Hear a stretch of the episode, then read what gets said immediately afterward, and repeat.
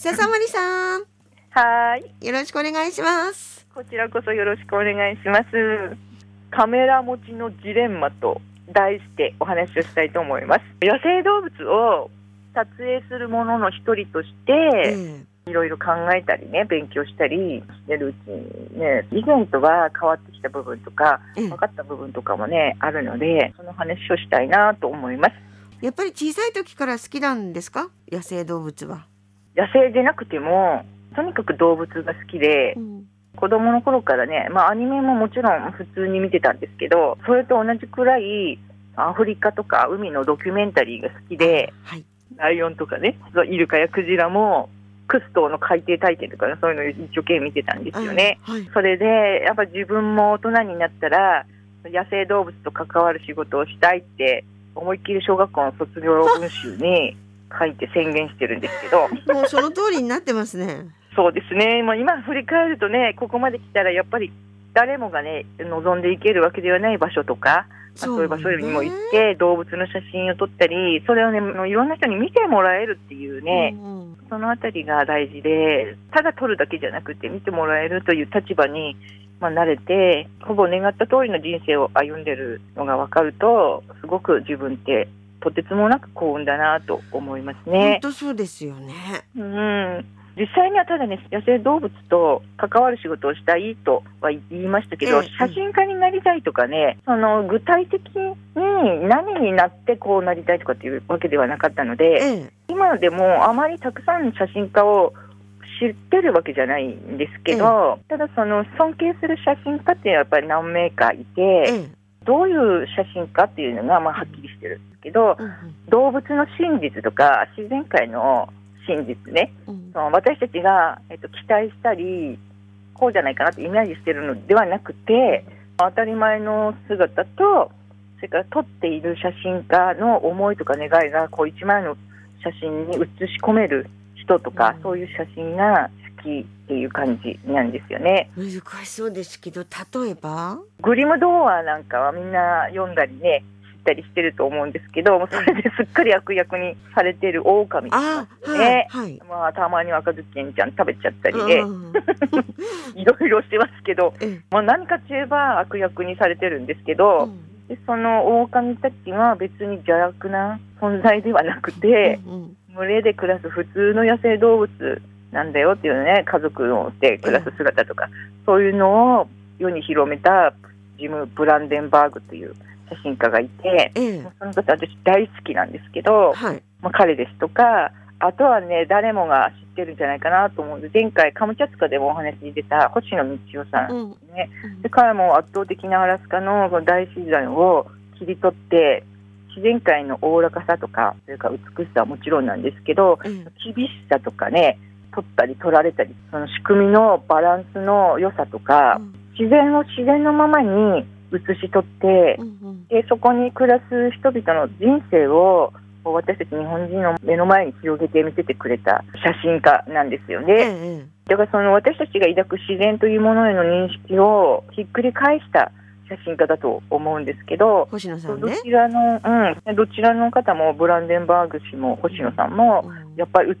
したいものとか伝えたいものがね、もう明確だったと思うんですよね。で、まあそういう意味ではこの二人は尊敬する写真家なんですよね。笹森さん自体影響を受けた、うんあ身近な写真家っていうのはいるの？すぐに名前を挙げられるのは、一人は倉沢栄一さんっていう方で、ええでこの方、海の生き物で特にアザラシを映して有名な方で、ええエリモのアザラシですとか、ラオスの海の生き物とか、昔はね、フロリダのジュゴンとか、うんとにかくね、生き物が好きなんですよね。うんうんそれがね、写真に現れてるんですよね。うんで、それ大親友で大先輩だった。で、私、大学生の頃からこの方の写真を見てえて、えすっごい可愛い写真撮るなと思って会ってみたらおっさんで、いや ヒゲの。でね、すっごいユーモラスでね、でもシニカルで、とにかく大好きだったんですけど、うん倉沢さん。あともう一人、とクジラの水中写真の第一人者で、え望月明信さんっていう方がいて、ええ。ええっと室蘭によく撮りに来てた方なんですけど、はい彼と出会ったのはカメラを持って次の年望月さんはどうして写真を撮るんですかとかね、うんうん。で私じゃあ撮る意味ありますかとか、うんやっぱりね最初の頃はねこんなにお金をかけて昔すごいフィルムは高いし、ええ全道代は高いしひどかったんですよね。ええで私がこんな風にして撮ってる意味ってあると思いますかっていう話をしたことあるんですよ、船の上で。ね暇だからね。ええ。その時に望月さんが海を撮る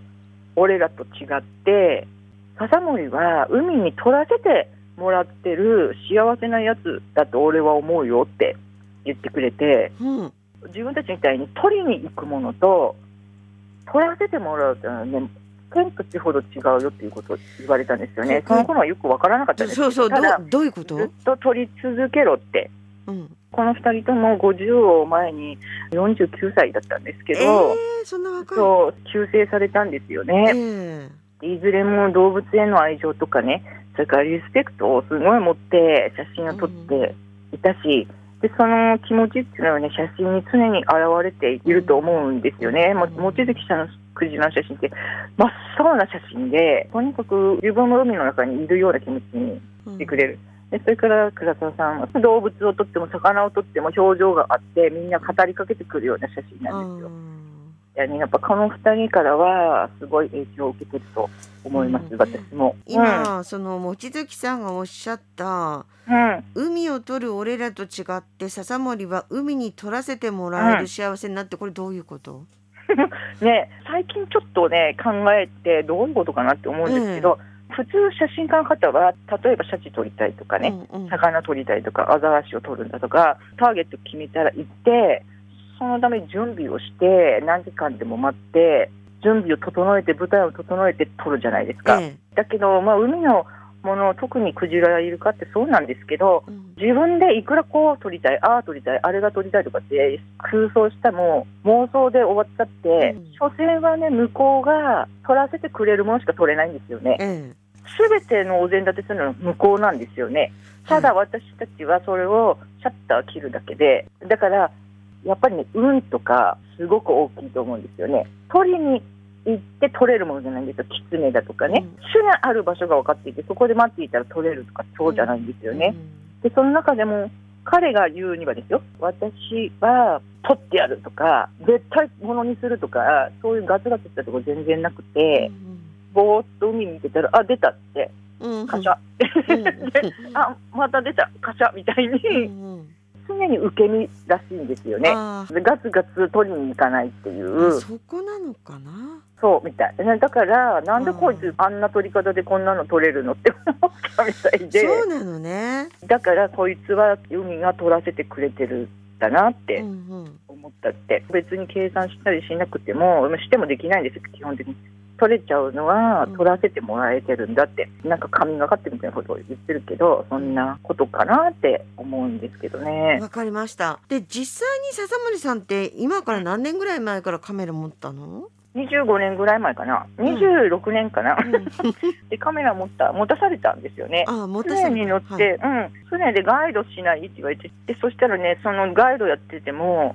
退屈でしょって見つかるまでね、うん。探すのは船長さんに昔はね、頼ってたので、うん。なんか出たら撮ってよってカメラ持たされたの。はい。でもう思ったが最後、とにかく何が出たら絶対に撮れって言われて、え記録係としてえ証拠を残さなきゃいけない。係ね。はい、うん、そう証拠を残さなきゃいけない。それをね素晴らしいもの撮れなくてもいいから何かとにかく証拠を撮れってうんうん。言われて、だからもう何が何でも撮るっていうことを最初から鍛えられたんですよね。すごい怒られて、撮れなかったらね。ええ。でもう調査とかそれから報道とか啓発活動のために撮影してうんうん。で、20年前にはその首にビニール紐がガラッと巻きついたイルカを撮ってからはね、その撮らされてるっていう意識よりも、そういう問題を伝える写真を撮りたいなっていうふうに、まあ、積極的に撮るようになった。んけもどう、20年前にすでにそういうことが起きてたってことなんですね。そうなの、やっぱり今、今始まったことじゃなくて、うん私たちみたいな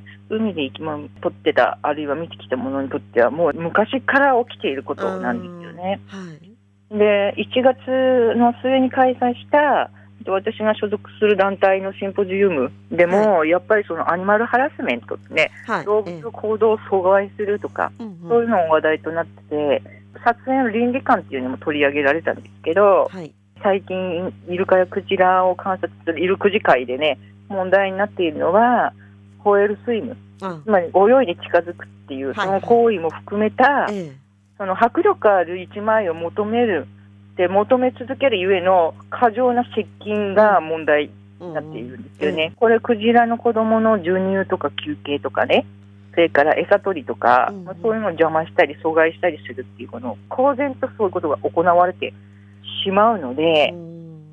それが悪いことだっていう意識がない限り、そこなんですよね、悪いことをしているっていうことが分かってないんですよね。はい。で分かった時点で変えていかなきゃいけないと思うんですけど、それはもう科学的に証明されていることなので、もう分からなかったらダメなことなんですけど、うんクジラだけじゃなくって、やっぱり泳いでる人間自身にも危険な、ね。ね状況ですよね。うんうん本当はもうアマチュアが気軽にできる、あるいはアマチュアに気軽にさせる遊びのレベルじゃないと私は思うんですよね、はいホエールスイムは。さっきお話しした望月さんも、撮影中にね、行方不明になっているので、うん。何が起きるかわからないんですよ。だっはいて野生動物ですよ、相手。14メートルもある。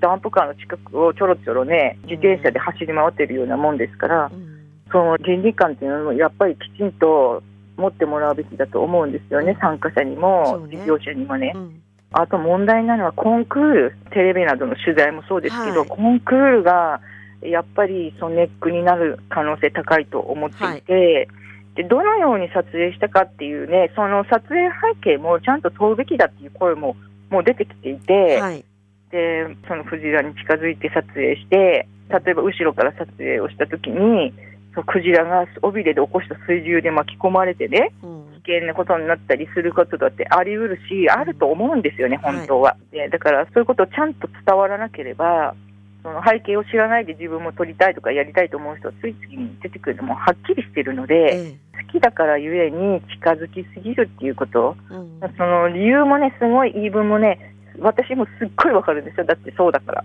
うん 私だってね。うんだけど、やっぱり撮る人も撮らせる人も、そろそろタブーや倫理観にもね、目を向ける時期が来てるんじゃないかなって思っているんですよでね。すね。自然保護って、そう訴える相手によって方法とかタイミングを変えなくちゃならないんですけど、それ変えてもね、なかなか伝わらないものなんですけど、やっぱり最も長い時間、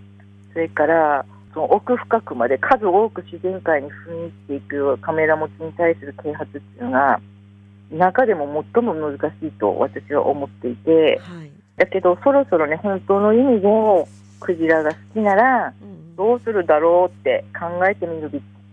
そんな時期じゃないかなって、私自身の実感も込めて思っているんですよね。うん。野生動物の写真は、その動物についてね、知ってもらったり好きになってもらって、ね、そして保護に結びつけるのにはすごく良いツールだと思うんですけど、動物写真ってあくまで自然界とか野生動物に撮らせてもらうもので、彼らの生活を乱さないとか、まあ、そういうモラルや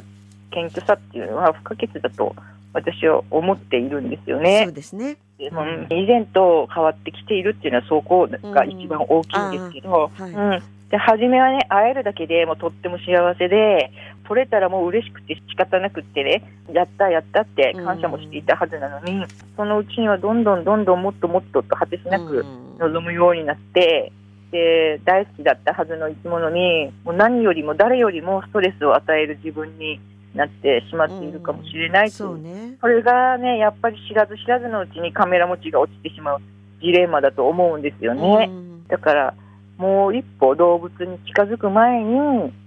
自分の姿を客観的に見て、今の自分の姿ってクジラの目にはどう映ってるんだろうって、うん想像力を働かせてみるのも良いかもしれないですし、でもう自然界に、ね、深く足を踏み入れるものは素人もプロも関係なく高いモラルとか自立心を持つべきで、これはもう近年自分に対しても強く言い聞かせていることなんですけど、うん。誰もがどこにでも行って好きなものを撮影できる時代だからこそ、撮るという行動には自然保護につなげたり、